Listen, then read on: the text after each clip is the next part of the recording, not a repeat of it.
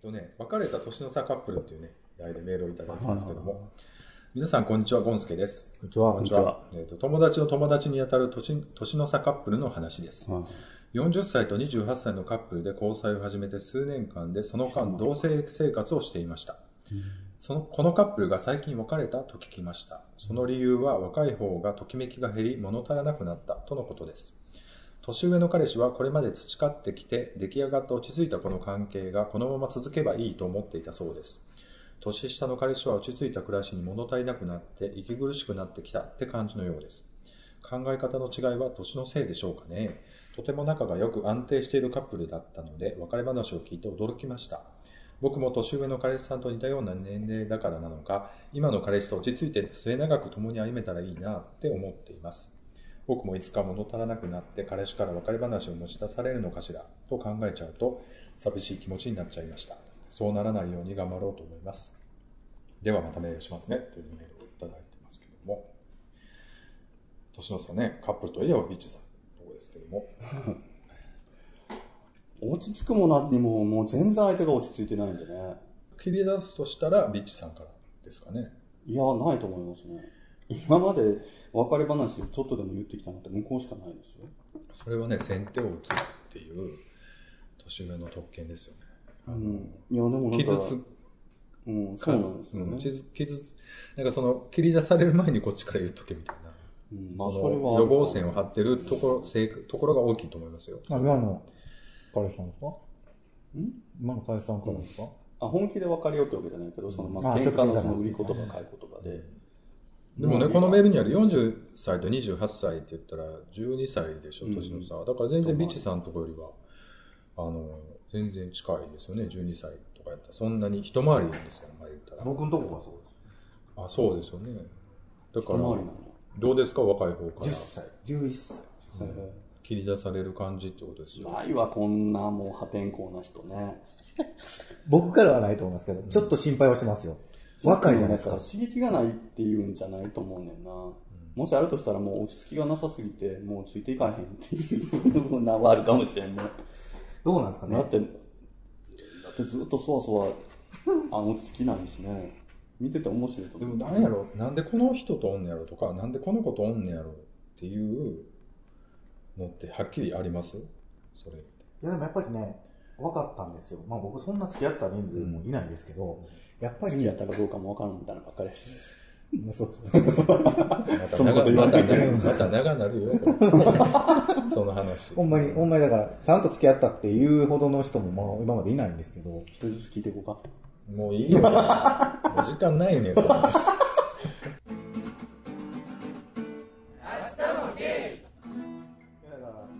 今回の人、まあ、でもいろいろありましたけど、やっぱ気が合うんですよね。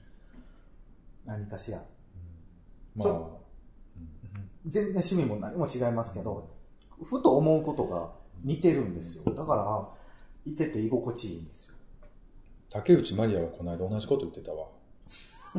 山下達郎と結婚した理由。あ、そうなんですか。うん、細かいところは全然違うけど、人物評が似てるって言ってた。なんかその、嫌いなところが似てるとか。そうそう。だからテレビ見てても、うわ、こいつと思った時に同じことを言うと、あ、合うんかなと。うんまあ逆も全く合わん時は合わないですけどね。うんでも、ふとした時にそういううんのがああるんかな。すごい共感できるっていうことがある。うんあの、笑いのツボが一緒やったりとかね。うん。でもそうやわな。いる時間が長ければ長いほど。そうなんです。似てきてるっていうのもあるかもしれないですよ。お互いずっといいすぎて。で今日、ほんまに兄弟言われますしね、あの近所の人に。兄弟か思ったわって、よく言われる。うちも親子って言われるうん めっちゃ怒るけどね。これでも40歳と28歳っていうところで、若い方が28歳。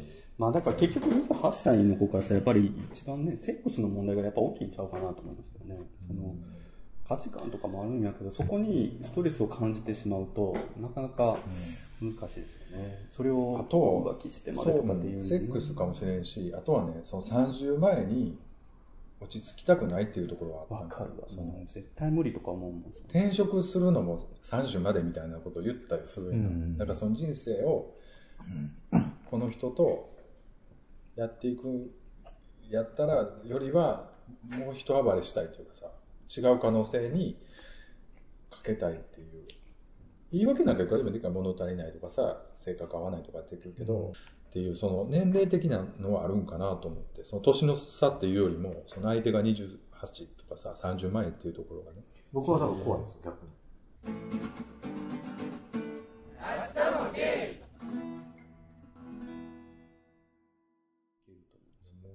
なんか自分思うには、やっぱ自分が年下で年上が、妙になんていうのかな、対等じゃないと嫌みたいな感じすぎると、うまくいかへんのかな。年上は年上なりにできることとできへんことがあって、年下にしかできへんこともできへんことがあって、それをちゃんと認めて、役割がちゃんとできてると分かれへんねんけど、なんか、それがバランス崩れてると、なんかうまくいかへんのかなと。思うん。なんかでも、そうやな。俺の場合やったら、多分ね、30前に、今の状態やったら嫌やからちょっと変えたいっていうふうになると思う。よかったですね、あの、彼氏さん。え？その、微妙な年月を。ならんかっちたんですもんゃんとねでもなってたよ、仕事的にいろいろ。だからそこで色方、仕事が落ち着いてたら多分色方面でそっちで変えたいってなってたかもしれんけど、仕事は割といろいろこうなってたから、その辺ではもう色はちょっと落ち着いてた。だから付き合ってたかもしれんけど、うんそういうのはあるかもね。まあ人、だから、まあ巡り合わせやな、それね。でも、あそこさんのことがいいと思って付き合った人は、はいやっぱあそこさんのそういう、あそこさんもやっぱり面白いじゃないですか。ちょっと、なんか、個性的だと思うんですよ。お前様に言われたことない。い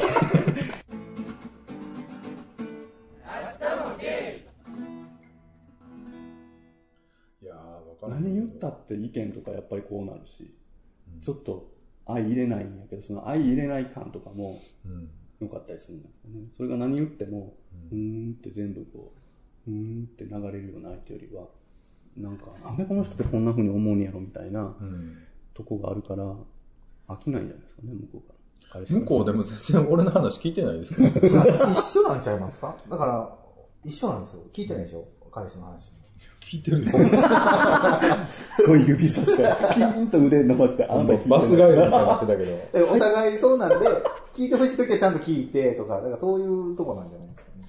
でもね、なんか、あの、この間、だからそう竹内まりやの話言うたけど、竹内まりやのと、そう同じ、なんか、ほんまにその、あの人苦手っていうのは似てたりはする。でもまあまあ、その人それぞれ。大事やわ。ほんまそれ大事。大事だとう思います。んなんか、なんでこの人とこの人と性格は変だけど、この人を友達として常にこう一緒にご飯食べようとすんねやろとか思うとすごいストレスじゃないですか。そうそうそう、それは。なんか同じようなことでお互いに二人ともが切れても、あの人もうええやんとかってならないとしんどかったりしますよね。で、僕の方がまだね、その、我慢してんねん。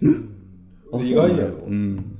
で、相手の方がバッサリやねん。ああそうかそうかもねもう、もう、ほんま苦手やわって言ったら、いいじゃん別にあの人ってバッサリ言うから、すごい楽なの、俺が。なんか、だから、合うんちゃいあ、ます？切ってくれるんだ。切ってくれる別に。あーって。いいやんって。別に切ればみたいな。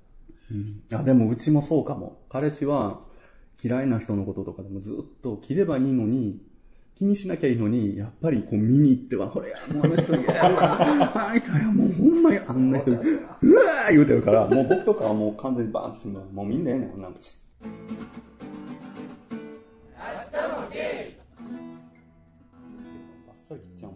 そうです。まあだから、ぐちぐち悩むところのポイントは違うねん。だからそういうところでは違うとこはいっぱいあんねんけど、まあなんか、うん。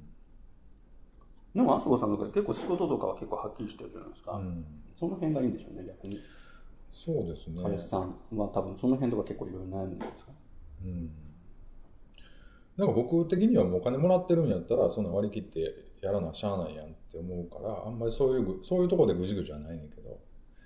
まあでも、その、サラリーマンとかってさ、やっぱりある、すごいあう、るやんか。もうサラリーマンは、ね、だからその、お金と仕事が直結してないやんか。その、この仕事をやったから、この、っていうとこじゃないからさ。だから、勝手に切られへんしね、会社の付き合いが。そうそうそう。ほんで、すごい計算ししてるから割り切れるんや、逆に。うんうんでもやっぱサラリーマンとかってさ、そういうところがないからさ、やっぱりこう、その一緒に働いてる子がすごいムカつくとかさ、いろいろ同じ仕事しててもね、ね、向こうはやっても同じ給料もろんで、向こうはあんまり適当にやって。やっぱそういうぐじぐじはすごい言うてるけどね。で、まあしゃあないな、言って。みんなだってね、独り立ちする人なんかそれが嫌やからやってみたいなもんじゃないですか。まあ、その辺は楽なところはあるよね、そういうね。やっぱやったらやった分ちゃんと、その、うんそれだけやる人やからこそ、やっぱり独立しはんと思う。まあ逆にこうできないところも見えてきて、その辺はちょっっと辛い時もあるけどね、なんかやっぱりこう助けられててんな、みたいなところはあるけどね。まあまあ、それはそれで込みで、まあ、っていう感じですね。会社っていう、これ何の話だったっけ？あ、彼氏の話ね。ああ、そうですね。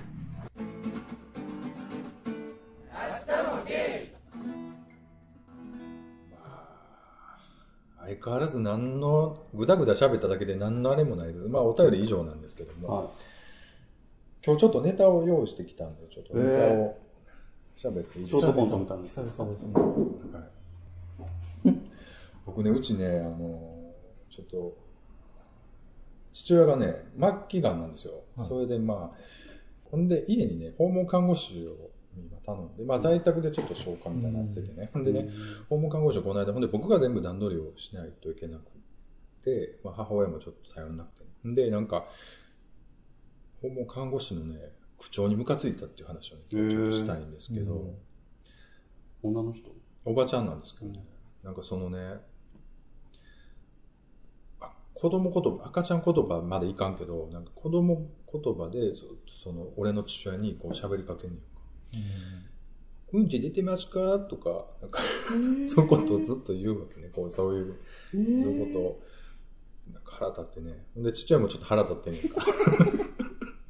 そう見ながら、あ、こういうの苦手やなと思って。で、俺のと、俺がもし、あそこさん。の親やから、あそこさん。的なニュアンスも結構あるわけでしょ雰囲気的に。まあ、あん。まり似てないけど、そうまあまあ。ででもちょっとイラッとするポイントもね、似てるかもしれない。うん多分、イラッとしてるやろうなと思ってね、もうそれプレイじゃないと受け入れられないですよね。でもなんかそう、俺がそれをされたら、ほんま機嫌悪なるよなと思って。体調悪いのに、なんかそんな感じで、なんかこう、おちょくられてるみたいに感じるやん。そのなんで喋りかけてられたら、腹立つやろうなと思ってね。で、これさ、なんか最近その介護問題をいろいろね、考えてしまう。そりゃそうですよね。ぜひね、介護をどう思いますかっていうね、メールをいただきたいですけど。ね、来年40なんで介護保険が発生するんですよ、支払いがね。で、まあなんか、この間、ケアマネとかともね、喋ったんですけど、やっぱり、知ってます？システムとか、大体。介護ですか？介護保険の仕組みっていうか。そんなに知らないですね。なんか？必要な時の申請の仕方とかをちょっと。なんか大体包括のなんかそういうセンターがあるから、まあその病院とか市役所で相談しに行ったらそういうの行って、まあ認定を受けるんですけどね、ケアマネージャーを頼んで。で、7種類あるのかな、今。うん。要支援1、2と、要介護が1から5まで。で、その、介護度が上がるにつれて、その、使える点数、一つに使える点数が決まってて、上限が。で、その分で、まあなんか、訪問看護頼んだり、お風呂入れてもらうの頼んだり、買い物頼めたりとか、それで点数使えて、そうそう。で、まあまあ、安くそういうサービスを受けるっていう。だから自費で払ったら多分すごい値段なのを、保険適用でっていうやつでね。なんかその辺も調べといた方がいいなっていうことは思いますけどね。でね、それでいろいろ思ったのはね、やっぱり芸の老後っていうのはなかなか厳しいなっていう。でも自分はね、なんかその自分がっていうのもあるんだけど、仕事的に言うと、なんかそういう、これからもっとなんていうんですかね、シングルの人って、うん。ノンケも家増えるわな含めて増えると思うんですよ。なんかそういう人らがちゃんと年取って死んで、ちゃんと年取って幸せに死んでいこうと思うと、うんやっぱちゃんとそういうコミュニティというか、うん。その住む環境ってもっとちゃんとしないといけないと思うんですよね。なんか僕はそういう仕事を将来的にはやりたいっていうのがあって、例えばそのマンションとか、空きマンションっていっぱいできるところをちゃんと一棟買って、それを中を全部変えて、シングルの何十歳以上の人だけが住める、そういう、別に病気とかじゃなくても入れて、だんだんみんな年を取って死んでいくのを、お互いにこう、一緒に年取っていくみたいなのとか、なんかそういうのって必要かなと思ってて、なんか自分も年取ってそういうふうに楽しく生きていこうと思うと、やっぱそういうことも考える人が増えていかないといけないなと。だからああいう介護施設みたいなものをビジネスとしてやるっていうよりは、もっと、なんていうの、自然なこととしてその辺がこう、充実していくというか、選択肢が増えていかないと、なんか辛いなんかあの、なんていうそう養護、老介施設とかってなんか押し付けがましいというか、おじいちゃんおばあちゃんなんだからこんな環境でこうやって進むんだばいいみたいな感じで、なんかいろんな多様性のある人たちがいるのに、なんか最後はもう本当に同じようなところでしか死んでいけないというか、選べれないというか、なんかそういうのをもっとどうにかしたいんですそうね。それもある程度お金がいるからな。その辺が難しい。そう。その辺をだからいかに普通の人中くらいの人がそういうことができるようになるかがポイントだと思うんで今でもお金持ちはいろんなまだ選択肢が、うん、選択肢がすごいよねお金そうそう。だからお金がないともう選択肢がほとんどないっていうかまあないわな。もう自己自己責任の世界にはなってるやん今、うん、やっぱり。お金を貯めてなかったらあなたが悪いんでしょみたいな、うん、だからやっぱりなんかその辺は。で、僕、長男なんでね、親の介護とかは、だから今ちょっと父親が大変なのと、まあ、母親ね。で、ちょうどそんな話もしてたんです、この間。まあ、父親が亡くなったと、母親はどうするみたいな。で、なんかやっぱり、なんかね、なかなかシリアスな話になりますよ、やっぱりね。うん、だから難しいけど、まあ、でも仕方ないよね、そうね。明日もゲイ家によっていろいろあると思うんですよ、事情は。でもやっぱりその、結構、親の面倒ってやっぱ見ないといけないくなるから、その辺を、うん。だから寝たきりとかね、例えばなったりとか、ボケたりとかしたときに、どうしたらいいんだろうなと。ほんで僕今たまたまフリーっていうかさ、自営やからさ、割と自由にこう市役所行ったりとか、ケアマネとかあったりとかさ、時間を作れるからよかったけど、あれ、これサラリーマンやったら、もうすごい負担やなと思って、逆に、そのなんかいろんな意味でね。うん。病院に付き添ったりとか、その平日の何時に、こう連れて行って迎えに行ってとか、そういうのまだ全然段取りつけれるけど、で、それがこう母親がもうなったりとか、ダブルでなったりとか、うん、やっぱりそういうの、人に頼っていかなあかん世界にはなるやんか、その他人に。で、特にゲイのシングルなんか他人に頼らないと老後多分生きていけないと思うんですけど、そういう覚悟をある程度もう40過ぎたらしていかないと、っていうかそういう仲間というかさ、そういう仕組みをもう作っていかないと、もう急に65ぐらいになってさ、わなわなしてももう遅いっていうか。うん。なるやろうなとはちょ最近ねここ今年入っていろいろ考えてますけど、まあ、具体的にどうしろとかそんなことは全然ないんですけど、まあでも。でもそんなそういうことをいっぱいこう調べたらそういうことをやってはる人はいっぱいいたりするから、やっぱそういうのをちょっと調べていってねとは思ったりしますからね。ね多分自分らのちょっと上ぐらいのその段階の世代のジュニアぐらいが年取って老後迎えるぐらいまでには多分かなりその辺がスタンダードにもうちょっといろんな人がいろんな手法で、うん、あの、方法は作っていくと思うね。自分なんかもそうやけど。うん、なんか、そうなっていくと、もうちょっとなんていうのかな。結局日本のその年金運輸の制度ではもうカバーできへんものは、結局もう自分たちで民間でやるしかないし、それをお金をかけなくてもできる、こんな方法あるよみたいなことが、ちゃんとできていったら、もうちょっとこの発展しない日本でも、もうちょっと穏やかに暮らせるのかなとかは思うんですよ。なんか辛いじゃないですか。発展もしないし、給料も上がらないし、うん、老後はもう本当に辛いことしかなってないんじゃなくて、年取って老後とかも結構楽しく生きていけるよみたいなことになれば、それはそれでなんか、あの、なんていうのかな、成熟していくんじゃないかなと思うんですよ、ね、うん、今はそこがあまりにもなくて、日本ってまだまだ。うん、そうね。ね、不安ですよね。なんかまあ何人かね、出世、出出資してね、そのまあ平屋でも10人ぐらいで借りて、っていうかまあまあ買い取って、そこからみたいな。ね、そういうのも。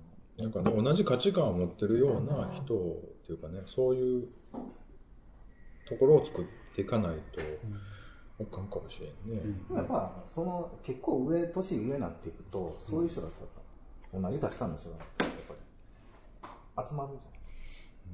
そんな年までして変な人と付き合うっていうこともないしね。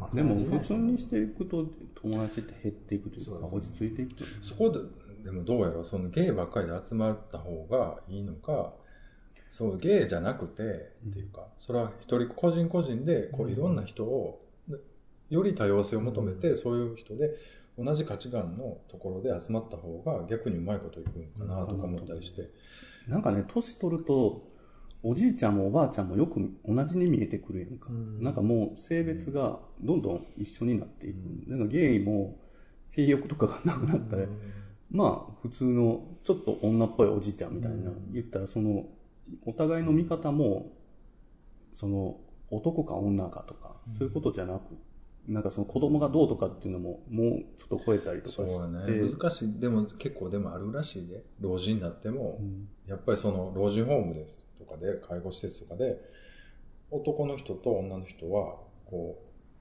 う分けとかないとこうややこしいことなんねんてやっぱり、あでも全然もう回数で分かれてたりとか全然ありますね、だからこうパッて目離した時にもう手出してたりとか、本能的にしたりするらしいからやっぱり年取ってもなんかそういうのは抜けへんのかもしれんけど、ね、その、うん、で逆にそういうのそのゲイが持ってる今のそののんけっていうものとの暮らしづらさとはちょっと変わっていくんちゃうかなと思うけどね。だから、やっぱりそれは芸は芸で、それはある程度、なんていうかな、変わっていかなあかんと思う。うん、その変に線引きしてさ、自分が元気な時はさ、そうやってこう、クローゼットっていうかさ、隠れて、こう、謳歌できてたかもしれんけど、もう年取ってきたそういうことじゃなくて、やっぱりそう妥協するとこは妥協して、っていうとこあるかもしれんけどね。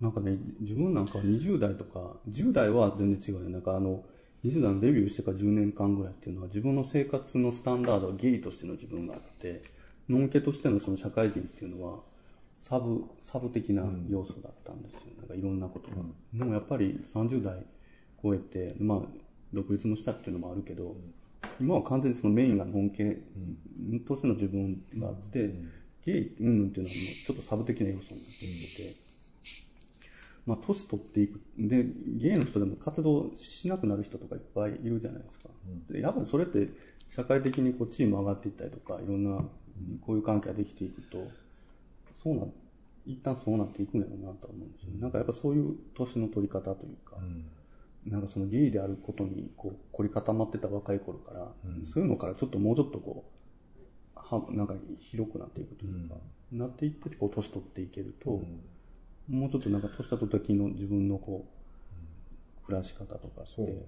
楽になるんでしょうかね。何が何でもゲイ同士でとかってなると、かえって窮屈になったりとか、そうそう。しんどかったりする。うん、やっぱ大人にはならなあかんよね。うん、そのなんか、わがままある意味ね。うん、逆にその排他的なことやんか。それってゲイしか認めへんとかさ。そういう場所はあっていいと思うねんけど、やっぱりそれは老後暮らしていくってなったら、それはいろんな人と暮らしていかないと成り立たへんと思うから、うんうんうん、思ったりもするけど、まあ、ちょっと考えないと分かんないですね。